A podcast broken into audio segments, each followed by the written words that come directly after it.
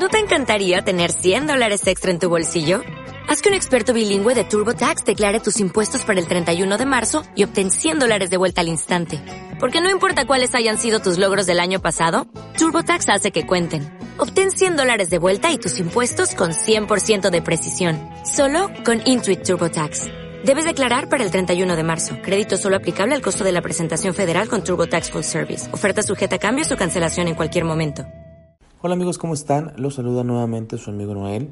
Y bueno, como cada jueves eh, traemos este breve mensaje, el cual he llamado promesas. Y bueno, ¿te has preguntado alguna vez por qué Dios hace promesas? Según el diccionario, una promesa es un compromiso moral, una seguridad, a menudo expresada verbalmente de que se va a hacer algo. Dios ha considerado necesario comprometerse con cada uno de nosotros y darnos esa seguridad, mostrándonos que podemos siempre contar con Él.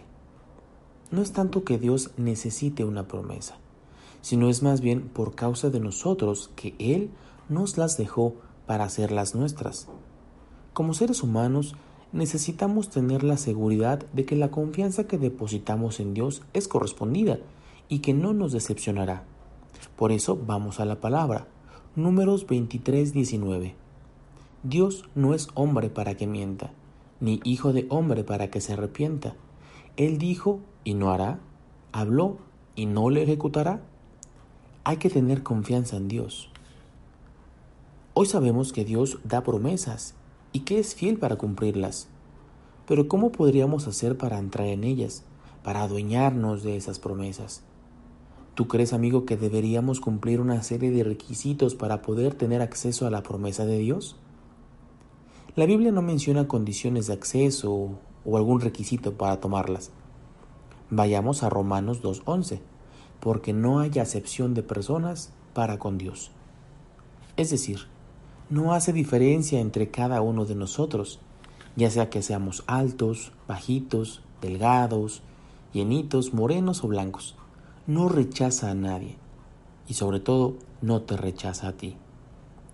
La Biblia nos indica más bien que las promesas de Dios son para todos los que ponen su confianza en Jesús. Sin embargo, es cierto que la Biblia menciona circunstancias en las cuales he llamado héroes de la fe heredaron promesas de Dios, como por ejemplo Sara. Vamos a Hebreos 11:11. Por la fe también la misma Sara, siendo estéril, recibió fuerza para concebir y dio a luz aún fuera del tiempo de la edad porque creyó que era fiel quien lo había prometido. La fe es necesaria para heredar las promesas de Dios, para obtener las más bellas y grandes victorias. A menudo necesitarás tener una fe inamovible, que tiene los ojos puestos en la recompensa, más allá de las circunstancias o conflictos difíciles por los cuales estés pasando. La perseverancia también te ayudará cuando la promesa tarde en cumplirse. Veamos Hebreos 6:15. Y habiendo esperado con paciencia, alcanzó la promesa.